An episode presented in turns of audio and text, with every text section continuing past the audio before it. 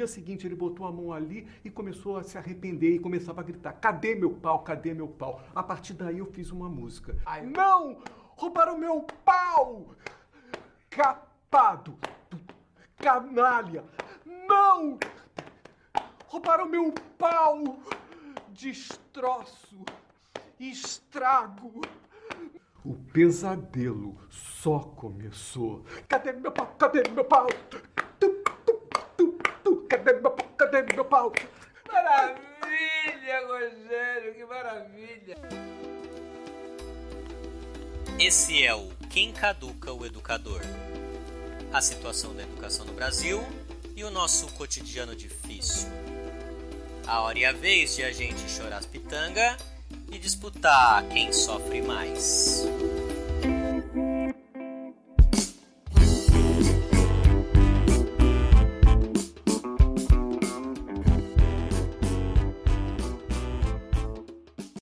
Alô você, alô Brasil, diretamente da Vila Cardia FM, mais um episódio do podcast mais rivotrílico da podosfera pedagógica. Ó, já é clichê por aqui começar falando que faz tempo que eu não faço episódio, mas olha, realmente dessa vez eu tô de parabéns, hein? O que aconteceu foi o quê? Como sempre, eu fiquei sem ideias. E como isso aqui não é um original Spotify. Salve massa, salve rapa. Pô, vou ver o Mano Brown em junho de 2022, hein? Você tá louco. Como isso aqui não é um mano a mano, não é um respondendo em voz alta, eu não sou nenhuma Laurinha Lero eu estava sem ideia e simplesmente não fiquei inventando. E como eu gostei do último episódio, o Batalha de Gerações, eu tava mó paz. Se tivesse sido um episódio mais pesado, como eu achei que foi o Pedagogia das Amizades, eu ia estar tá mais aflito, porque nesses episódios com mais conteúdo, mais profundidade, me dá um pouco essa sensação de, nossa, tô muito professor, tô muito Zé Aulinha. Você é uma mulher branca privilegiada. Mas isso. Eu tô só te dando uma informação. Entendi. Eu gosto mais dos episódios que são mais zoeira, que são mais leve e tal. Por outro lado, eu fiquei muito feliz com a repercussão do Pedagogia das Amizades, o episódio 14, porque muitas pessoas têm comentado que fomentou várias ideias e pensaram várias coisas, falaram, nossa, nunca tinha pensado nisso, é muito real. E quando isso acontece, mano, é muito legal. Naquela época, eu estava fritando tanto nessas ideias que depois eu meio que saturei e aí eu não queria mais pensar sobre isso, nem falar sobre isso. E me deu um bode até de terapia, sabe? Que eu fiquei tão fritando e eu cheguei um momento de saturar de pensar dessas coisas. E aí até tive alta da terapia, vai vendo. Agora, você acha que eu tive alta da terapia porque eu encontrei a cura? Não, foi porque acabou o assunto. Eu não tinha mais o que falar de tanto que eu falei. E hoje, meses depois daquele episódio, essas ideias parecem mais maduras para mim. Elas me ajudam hoje, sabe? Eu sinto isso. E eu acho que se elas permaneceram, né, é porque tinha uma verdade ali, fazia sentido, faz sentido ainda, né? Permaneceu. E aí acho que da mesma forma como valeu para mim, pode valer para outras pessoas, né? E tem sido uma, uma ideia muito legal de trocar. E eu não sei você, mas eu tô meio que com a impressão, assim, de que a monogamia vai acabar antes de 2022, tá ligado? Porque a foice tá passando solta aí, né? E acho que tem sido um movimento interessante ver cada vez mais pessoas conversando sobre isso e acompanhando conteúdos sobre isso, né? Tenho acompanhado um pouco de longe o debate que a galera chamada não mono faz, não monogamia política, e eu vejo que um monte de gente acompanha também, porque dá para ver no Instagram as pessoas que seguem, que curtem, né, vários, vários conhecidos, vários amigos e amigas, e é super válido, porque é uma discussão importante do nosso tempo, né, da, da forma de se relacionar nessa sociedade, nesse tempo histórico hoje. E essa discussão sobre as amizades, a discussão que eu fiz com a Laura lá no episódio 14, acho que é uma baita porta de entrada para esse debate. Porque você chega falando, ah, monogamia, não sei o quê. Calma, tem a ver com amizades, tem a ver com sofrimento, com traumas. É um debate super importante, mano. Porque às vezes você vai conversar com alguém sobre essas coisas, por exemplo, sobre traição, sobre expectativa. E aí a pessoa ouve falar não monogamia, já mete essa, né? Ah, que mané, não monogamia. Eu não aguento nenhum namorado, vou aguentar cinco. Não é sobre isso, dona Flor.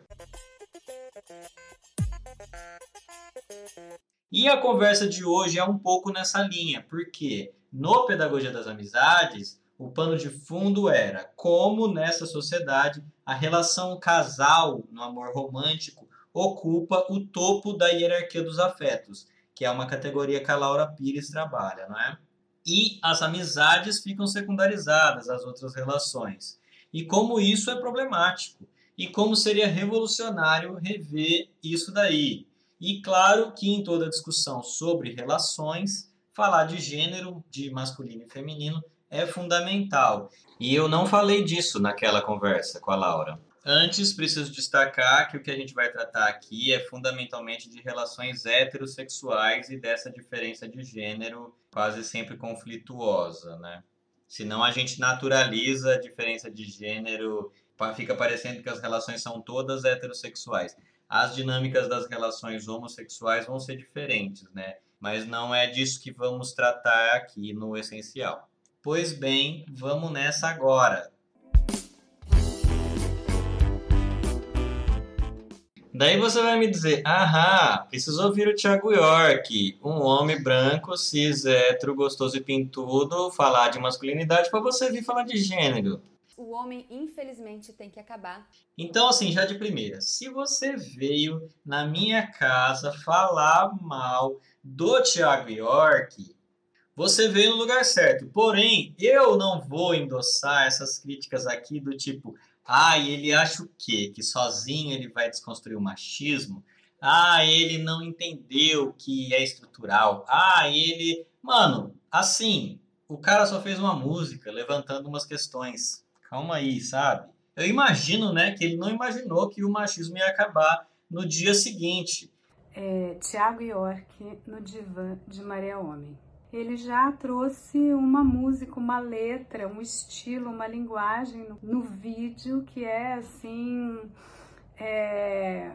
E eu acho que é a primeira música que vem assim com todas as letras. Claro que tem outra, outras já falaram de masculinidade, mas essa teve uma repercussão bastante interessante, né? E acho que tem um paralelo, claro que não se compara por vários motivos, mas é um pouco parecido com Triste Louco Mar, com a do Francisco Elombre. Acontece que a melodia, por exemplo, de Triste Louco é uma coisa, né, que é um hino, aquilo que te carrega pela emoção, assim, não só pelas ideias que são super fortes, mas é uma junção, assim, de melodia e ideia e sentimento e tipo uma obra de arte mesmo. Enfim, e masculinidade, masculinidade, que é o nome da música do, do, do menino, que é, é, quase um manifesto, assim, a melodia praticamente não aparece, ele meio que vai falando, e o vídeo, sim, é muito forte. Porém, ela tem o péssimo defeito que é ser excessivamente didática. Nós que somos educadores e educadoras vamos gostar, porque é um baita material de trabalho, né, para aula, para discussões. Mas como objeto estético eu achei um pouco problemático, porque está tudo muito mastigadinho, né? Ele já deu tudo, assim.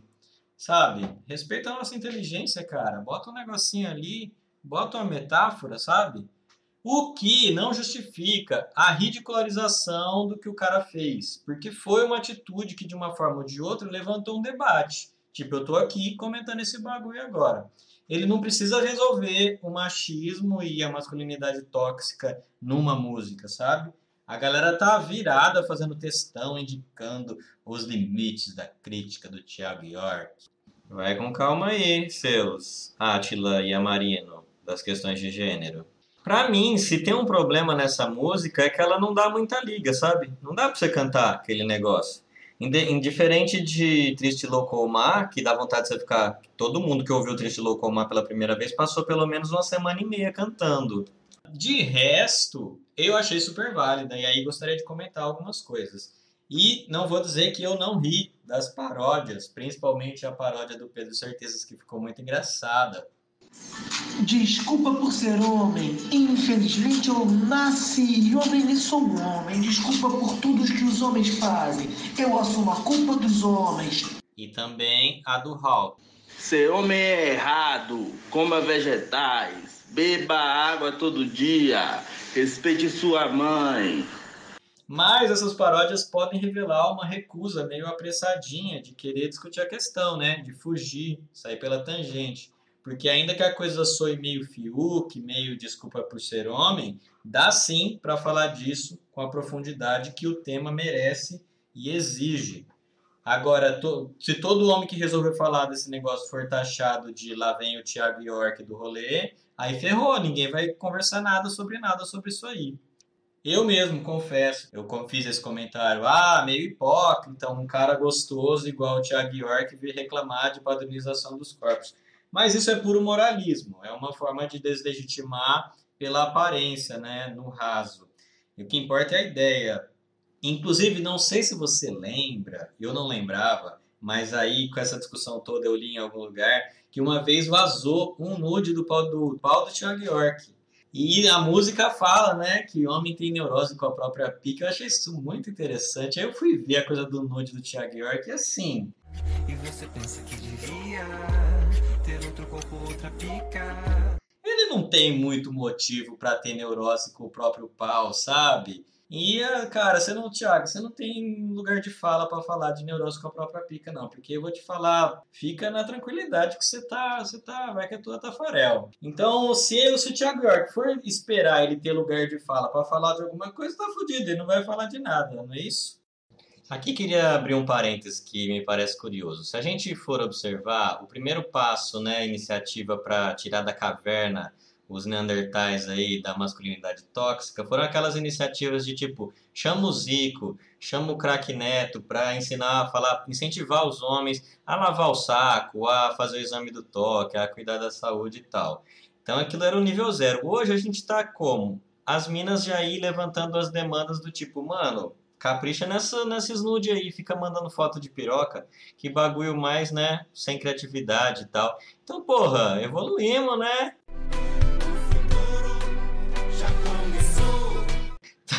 já tá no momento mais legal aí. Alô, Ney Mato Grosso, presta atenção aí, mano. Então, vamos dar criatividade, pô. Vamos experimentar outras composições, outras luzes, sabe? Seu pinto não te define, cara. Você não é uma piroca, tá ligado? Você é muito mais do que isso, meu. Ó, tô aqui incentivando a masculinidade emancipada. Eu nunca pensei que ia produzir esse tipo de conteúdo. Enfim, Vamos agora às outras coisas. Eu gostaria de sublinhar algumas e depois a gente abre essa conversa para a participação de mais pessoas. A primeira coisa que me chama a atenção é essa mesmo, que o cara que puxa esse assunto vai ser ridicularizado, que foi o que mais rolou. Um exemplo, uma vez eu estava na formação, numa formação de educadores e tinha um colega, né, um colega de profissão, não conhecia ele, e ele era meio surfistinha, meio tilelê, assim. Tá liberado ter preconceito com esse tipo de gente. Tá me doendo muito em meu vivo no meio artístico, cara. Eu respeito muito cada coração existente nessa terra. E ele levantou no debate a questão de que, da mesma forma que é importante falar de sagrado feminino, que na época estava super em alta, mulheres que correm com bolos, também seria importante criar um sagrado masculino. E aí foi um pega para capaz, a menina queria matar o maluco, né? E eu não sei se mataram o maluco, porque eu tava querendo entrar debaixo da terra nesse momento. E eu não, não sei depois o que desenrolou. Mas dá para entender o que ele queria dizer. O que estava por trás dessa fala dele era: olha, a gente tem que criar espaços para discutir masculinidades, etc. Que é o que o Thiago York fez e que de alguma maneira eu estou fazendo aqui também. Então, assim, se todo mundo que levantar essa questão a gente ridicularizar, falar lá vem o Thiago York, lá vem o surfistinha Tilelê. O negócio não vai andar. Se a gente leva na zoeira mais banca a discussão, beleza. E aí, então, assim, se a gente ficar se apegando nessa coisa de, ah, esse cara só tá querendo aparecer, ele tá querendo pegar mulher, ele é esquerdomacho. Ninguém precisa dar troféuzinho para quem levanta essa discussão. Mas vamos fazer a discussão. Senão, todo mundo vai ficar nessas de, ah, é ridículo o homem que é privilegiado querer discutir seus próprios privilégios. Vamos fazer o debate, vamos pensar um pouco aquela velha máxima, não é sobre você. Segunda coisa que me chama a atenção nessa parada é a coisa de que o homem reprime sentimentos. Eu acho isso um pouco problemático, porque como sujeito criado do lado masculino da educação de gênero, eu não vejo muito caras reprimindo alguma coisa. Muitas vezes o que acontece é que o sentimento do maluco não é elaborado o suficiente ao ponto de que as mulheres experienciem aquilo como elas querem experienciar, tá ligado? O sentimento não existe tal como ele existe para a mulher. O sentimento não existe para o homem tal como ele existe para a mulher. Isso é evidente, né? Anos e anos e décadas de formação hipersentimental e sensível para as meninas e para os moleques, uma coisa bem rude, é, vazia, distante. Evidente que isso vai dar ruim, porque você cria meninas de um jeito, meninos de outro completamente diferente, dá a merda toda que a gente vê acontecendo. Isso falando em termos de heterossexualidade, né? Não estou querendo naturalizar isso. Eu estou falando aqui em terceira pessoa, mas é evidente que isso vale para mim e também é evidente que tudo que eu estou falando aqui não é a partir da minha experiência pessoal. Não é exclusivo da minha experiência pessoal. Vamos ilustrar um pouco essa ideia. Eu atualmente estou completamente obcecado pela Marina Senna, a mina do Eu Já Deitei no Seu Sorriso. Cara, aquilo ali, enfim, não vou falar disso, vai ficar muito longo. Mas aí eu estava assistindo uma entrevista dela e ela fala isso aqui. Se for pra ser melhor, pra ser ruim. Voltei pra mim na época que eu compus foi um hino pra mim, assim, porque eu me vi em vários momentos entrando em relações, não só relação amorosa, mas todo tipo de relação, e entregando demais minha energia, assim, tipo, dando tudo, sabe? Dando tudo para as pessoas brilharem, pra namorar, não sei quem, enfim, qualquer coisa, pra ver a pessoa grande e não receber essa mesma coisa, por quê? Porque é mulher e homem, né? Como sou hétera. Então, tipo assim, a mulher dá tudo e o homem dá nada, né? Enfim, o que é já normal, mas que não deveria, né? E aí eu nem acho que é que o cara tá reprimindo deliberadamente uma parada, sabe?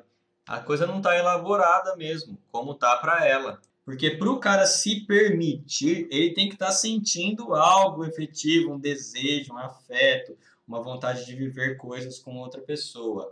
Em geral, o cara vive uma relação com o sentimento que ele tem. Então, acho que a discussão não é homens parem de reprimir seus sentimentos, mas sim homens vamos pensar sobre essas questões e então verificar a possibilidade de viver experiências mais elaboradas, com mais entrega e tal. E daí a importância de discussões como essa. E não é só fazer terapia, vamos fugir desse clichê de ah, tem que fazer terapia. Muito mais do que a terapia é a conversa entre os caras, é criar espaços desses debates, fazer essas conversas com, com os amigos, né, no local de trabalho, na rua, no rolê e tal. Conversar mesmo, tipo, cara, você já se deu conta de, por não pensar muito sobre os seus desejos, seus afetos, você nunca entrega algo interessante?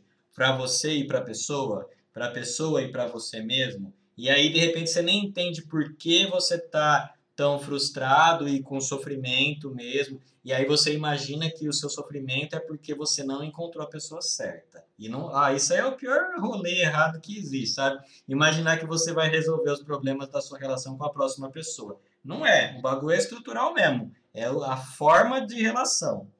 E aí quando dá ruim, amigo, é como diz o famoso poeta: Eu sei, você sabe o que é frustração. Máquina de fazer vilão. Eu sei, você sabe o que é frustração. São máquina de fazer vilão. E aí é vilão para todo lado, hein? E a frustração é a metralhadora giratória da desgraça.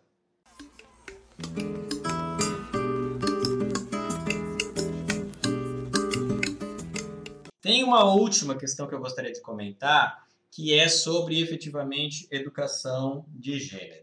Eu sou educador, né, trabalho num programa que atende pessoas de 7 a 12 anos, e uma coisa que é muito clara para mim, que eu vejo, é que as crianças que vivenciam melhor as brincadeiras, as experiências, as, atividades, são aquelas que não têm uma chamada performance de gênero muito restrita no seu papelzinho ali. As crianças que mais é, se divertem e aproveitam são aquelas que extrapolam os limites da sua performance de gênero, ou seja, meninas que se permitem jogar bola e etc, e fazer coisas que historicamente são dos moleques, E moleques que se permitem trocar ideia com as meninas, estar entre as meninas, brincar, dançar, etc. Essas crianças aproveitam muito mais o rolê. E não é tão difícil você imaginar, né, que isso vale também para os adultos, é óbvio, né? Você vai ter uma experiência com um mundo muito mais interessante se você conseguir fugir desses estereótipos. E é óbvio que isso é um desafio, não é só uma conclusão lógico formal. Ah, descobri isso, então agora vou fazer isso e aproveitar minha vida de outra forma. Porém, o primeiro passo é sempre descobrir racionalmente, né? E aí vou dar um exemplo. Tem um menino lá que vou chamar hipoteticamente ele aqui de João. E João era um moleque desses. Ele dançava, corria, brincava com os moleques mais novos, brincava com as crianças mais velhas, brincava com os, com os meninos, brincava com as meninas, dançava. Era um baita moleque que aproveitava, gente boa, todo mundo gostava dele e tal. E aí ele fez, completou seus 12 anos, saiu do programa e tal. Um belo dia, João, hipoteticamente chamado, aparece na minha DM e me pergunta se eu tenho o contato de um psicólogo. Aí eu fiquei bem preocupado, né? Eu falei, nossa, o que será que está acontecendo? Mas eu falei, tenho sim, né? Se está com algum problema, você quer conversar? Porque eu estava imaginando que a pergunta era meio retórica, que ele queria alguém para conversar. Falei, se você quiser conversar, posso conversar com você. Ele não queria falar, queria conversar com um psicólogo. Falei, tudo bem, eu tenho contato de um amigo, vou, posso te passar. Vou, vou conversar com ele e depois eu passo para ele entrar em contato com você. Tudo bem? Tudo bem. E aí conversei com meu amigo e aí no, no final da tarde fui falar para ele, falei, olha, falei com ele, é esse aqui e tal. E ele falou, é, Jorge, é o que está acontecendo é o seguinte, tô com esse problema tal. Era uma questão com a mãe dele.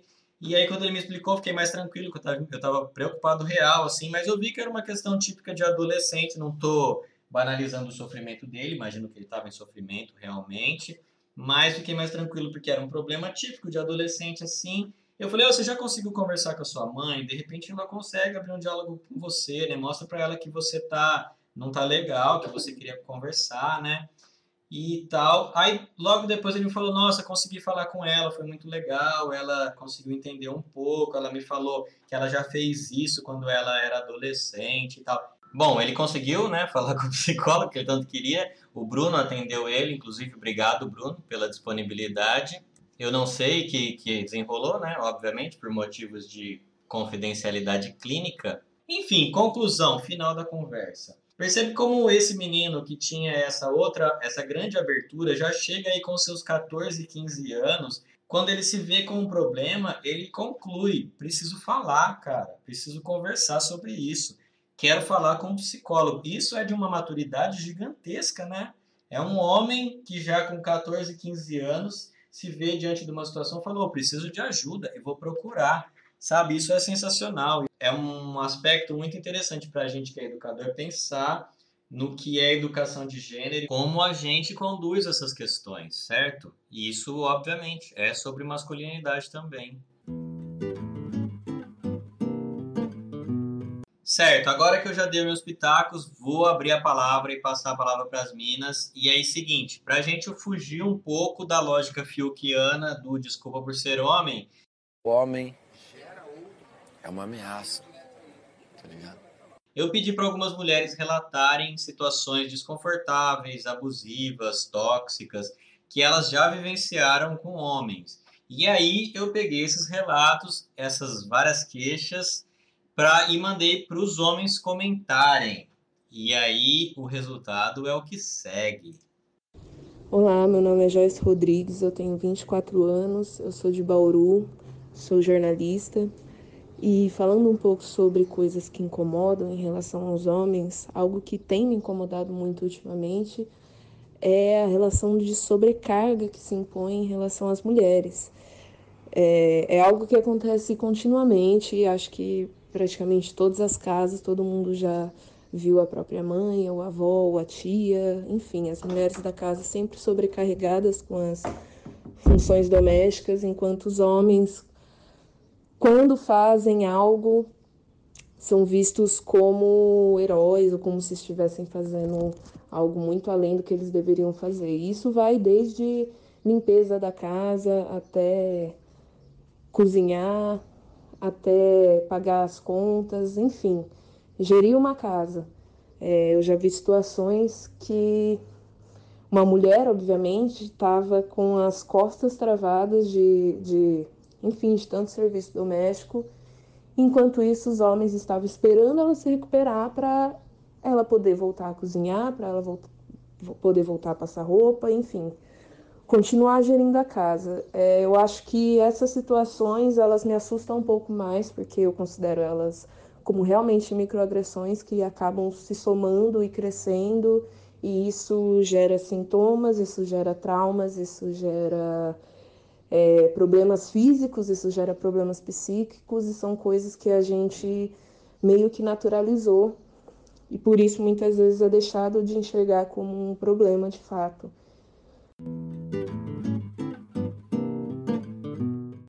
Olá, eu sou Jorge Moura, sou de Bauru, advogado, e ouvindo o relato da Joyce, é impossível não, não refletir como a gente ainda cria as nossas crianças. É muito comum meninos ganhando brinquedos de aparente empoderamento, como carros, ferramentas é, e etc. E meninas ganhando ainda brinquedos ligados exclusivamente não exclusivamente, mas muito ligado aos afazeres domésticos. É, eu acredito que nós temos um trabalho com a sociedade muito grande a ser feito, porque criar as nossas crianças, os nossos homens e nossas mulheres, entendendo que tarefa doméstica o homem não ajuda a mulher, ela deve ser partilhada, é uma tarefa do casal. Eu acredito que esse é o desafio e começa com as nossas crianças. É, infelizmente, o que nós vemos acaba sendo reflexo é, desse machismo né, estrutural que nós temos e que fica muito nítido nas relações humanas e nas relações afetivas né, de um casal. Então, acredito sim que as tarefas elas devem ser divididas porque são do casal, ela não é exclusivamente nem do homem e nem da mulher. E devem ser divididas e nós temos o dever de ensinar nossas crianças, porque eu acredito que é aí que a gente começa a mudar um pouco da estrutura machista que temos na sociedade.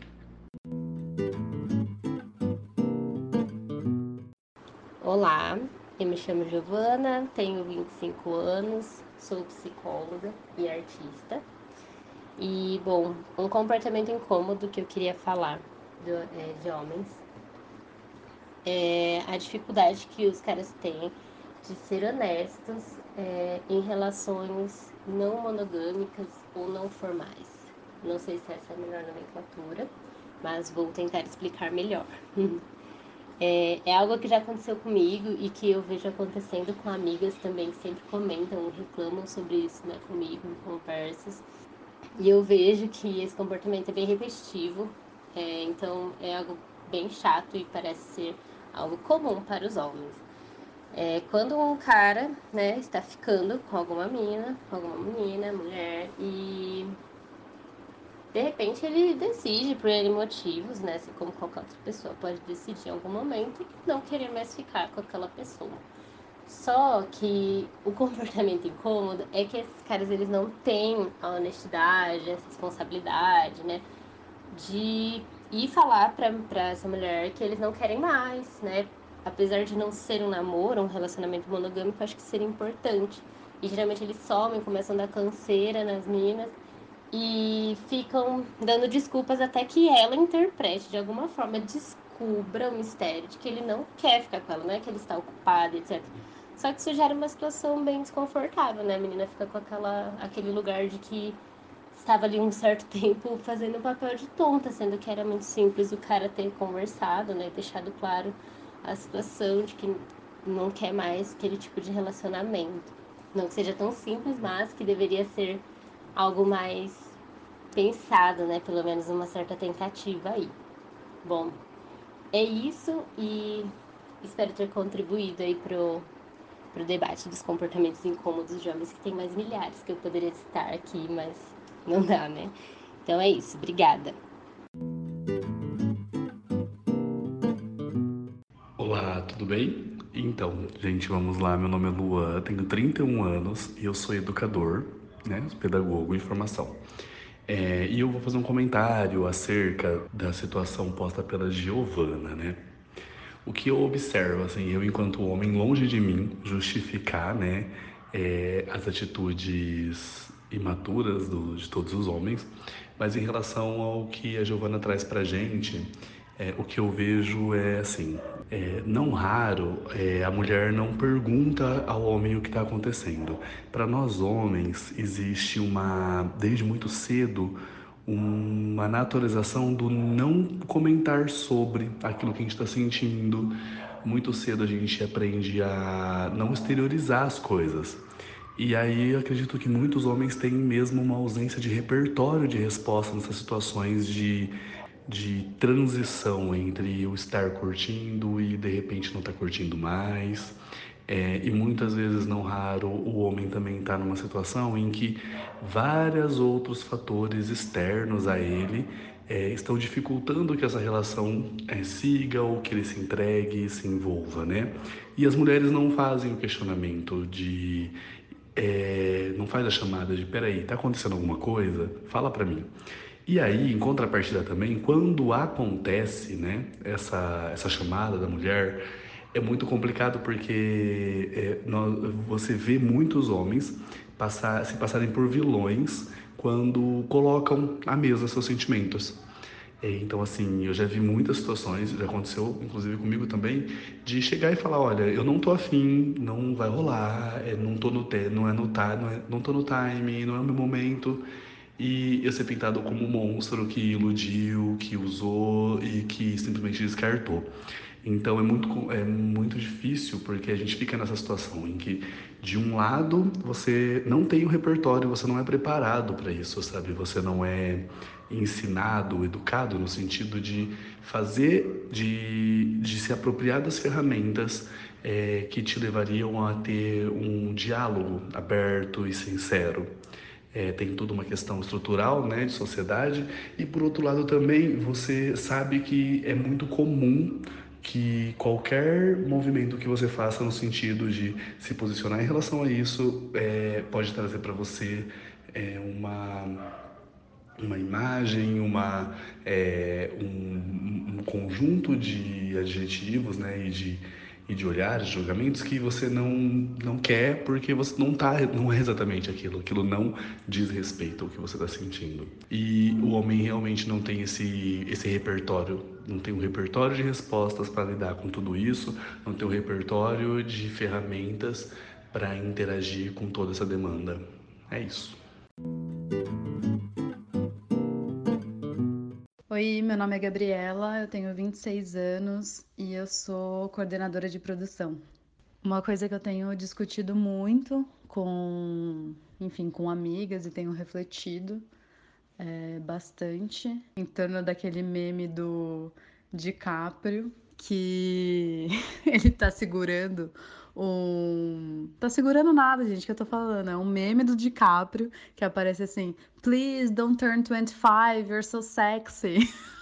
e desde que eu fiz 25 anos, eu tenho percebido muito isso. e é muito real, assim, de como nós, enquanto mulheres, somos condicionadas a sempre ser ou parecer é, jovens. Só que enquanto você é jovem, você não se dá conta, né, dessa opressão. E de como a gente real tem, parece que uma data de validade é, em nós mesmos, assim. E é uma parada que eu ando muito refletindo com as minhas amigas, assim, da minha faixa etária a minha reação foi só pensar, caralho, eu quero ser cada vez mais velha mesmo, e eu quero ser cada vez mais eu, porque isso é muito ligado a uma, uma cultura de, de pedofilia mesmo, né? De as imagens que são vendidas, né? É, do que, que é a feminilidade dentro do, do patriarcado são imagens pedófilas, né? É, uma mulher não, não é aquilo, uma mulher tem pelos, enfim, toda a discussão que é, a gente já, já sabe mas que pega a gente em lugares assim muito delicados mesmo. E de que eu ando pensando muito, muito sobre isso, de não, a minha beleza, nem a minha inteligência, nem nada disso tem uma data de validade, e de como também é interessante para os homens, enquanto predadores é, na sociedade que a gente vive, que a gente seja é, essa imagem de inocência e pureza, com muitas aspas, e burrice mesmo, sabe? Ingenuidade. E de quanto mais mulher você é, mais longe você fica dessa ingenuidade, então mais descartável você é também. E é uma loucura, assim, porque você pensa pensar que enquanto dos seus 10 aos 15 anos você é muito mais assediada do que dos seus 20 aos 25, porque você começa a aparentar mais mulher. E é bizarro isso, é um bagulho bizarro. Meu nome é Renato, tenho 37 anos, sou poeta, agitador cultural, é, educador social e professor na rede pública do Estado de São Paulo e também trabalho como analista de departamento pessoal. Bom, primeiro eu quero dizer que não é fácil tecer comentário sobre uma reflexão tão pertinente quanto o que a Gabriela coloca. É, segundo, é preciso, é importante eu me colocar no, no, num lugar, um lugar de um homem, filho de um homem preto, de uma mulher branca, que esteticamente passa por um homem branco, que nasceu e cresceu numa periferia da cidade de Bauru e que é atravessado, forjado dentro desse machismo, né? É um machismo periférico. Ao passo que estava ouvindo, né? Que eu fui ouvindo a Gabriela, me trouxe algumas lembranças, algumas memórias é, da adolescência, porque uma grande parte dos meus amigos de infância, eles quando não foram presos depois que completaram a maioridade, alguns deles foram pais muito jovens, muito, muito cedo, né? Em torno de 16, 17 anos. E eu lembro de que as parceiras deles provavelmente tinham 14, algumas 15, 13. E eu convivi muito com isso. Meninas da escola, por exemplo, que se afastavam porque tinham por conta da gestação. É muito louco. E também o quanto muitas famílias, mães desses, dessa rapaziada, dessas minas, foram mães muito cedo, muito jovens, com 14, 15, 16, né? E isso me fez, e a, a, o apontamento da, o que a Gabriela levanta me fez refletir sobre isso. Eu acho que penso, ela fala sobre o patriarcado e como o patriarcado é, coloca isso como um padrão a ser buscado, né? O corpo jovem, né? A estética jovem e na periferia a gente tem e na periferia só não, mas isso já é disseminado, né? A novinha, né? O novinho, o corpo jovem como um, um ideal a ser perseguido e conquistado, também atravessado aí é, pela pornografia, pela indústria da pornografia, que moldou e molda, tanto moldou o meu, o meu entendimento sexual, porque é assim que a gente aprende o que é sexualidade. O primeiro contato que a gente tem com a sexualidade é esse. Essa é a fita. Todos os homens, no geral, e eu falo todos, eu falo no geral mesmo, principalmente quando você não tem um acesso, né? Quando o acesso é mínimo. A indústria pornográfica, desde as revistas, né? E hoje com o advento da internet, isso se torna cada vez mais é, um acesso mais é, forte, né? É, massificado. Bom, então eu só consigo refletir a partir desse lugar, né? Esse lugar que eu estou. E o quanto isso, essa cultura de buscar o corpo jovem, ela atravessa os séculos, né? Porque se a gente pega também aí culturalmente, a gente sempre tem uma, uma visão da Lolita, né? Uma visão da, do pueril, né? da virgem, e a gente também tem isso colocado no, no, no, na, no ideal do, do, do, casar, né? do casamento, casar com uma mulher virgem. Né? Então isso vem, vem moldando né? a nossa visão né? sobre, sobre isso. Né? Homem é foda, né? Raspou o cabelo, deu uma rebolada, achou que acabou o patriarcado. Bom, pessoal, com licença, acabou a palhaçada aqui desse programa. Meu nome é Letícia e isso aqui é uma intervenção feminista baseada na Lei 9.259, Cala Boca Macho, inciso da reparação histórica que regulamenta a possibilidade de mulheres intervirem em situações de quando o macho fala demais, ou quando o macho opina demais, ou porventura quando o macho não cala a boca. Então, portanto, agora o Comissariado das Mulheres vai assumir o comando desse, desse episódio aqui. Gostaríamos de considerar que foi, sim, muito interessante esse exercício aí dos caras refletirem, comentarem sobre as questões levantadas pelas minas. Agora vamos ver se mudam as atitudes. Que adianta ficar no discurso e continuar sendo macho escroto, né? Não adianta música nenhuma para isso. Agora, sobre a música desse rapaz aí, é, primeiro assim, que você gostou, Letícia? Não gostei. Achei ruim. Fiquei triste. Quando eu vi o nome do Thiago York lá nos trend topics do Twitter, eu já fiquei felizona achando que era vazamento de nude. E quando eu vi era só uma música. Essa agressão audiovisual. Agora, é, não podemos deixar de comentar também que o rapaz estava lá sumido, de repente aparece de cabelo raspado, todo feminista. Isso aí, minhas consagradas, mulheres de todo mundo. Isso aí é uma grandíssima de uma cara de pau. Todo mundo sabe que é uma instituição feminista histórica a atitude de cortar o cabelo para mostrar que mudou, para marcar o início de um novo ciclo. Quando a mulher se separa, quando ela sai de uma situação ruim, ela muda o penteado. Tava aquele cabelão na cintura, de repente aparece com um Chanel roxo. Essa é uma conquista nossa, um patrimônio do matriarcado. Agora vem esse garoto aí e mete essa. Não passará. Foi claramente um caso de apropriação cultural de um bem imaterial das mulheres. Então, mulherada, fica aí o recado. Sendo necessário, solicite intervenção em qualquer uma daquelas situações. Chega de homem querendo dar opinião em tudo. Em relação ao Jorge, ele. Não, ele tá bem. Tá tudo bem com o Jorge. Ele. Ele volta. Provavelmente ele volta. No próximo episódio. Vai passar aqui por uma decisão do comissariado também. Obrigada a todas as minas que mandaram o seu recado, áudios excelentes. E é isso aí. Obrigada a todo mundo pela atenção e até a próxima.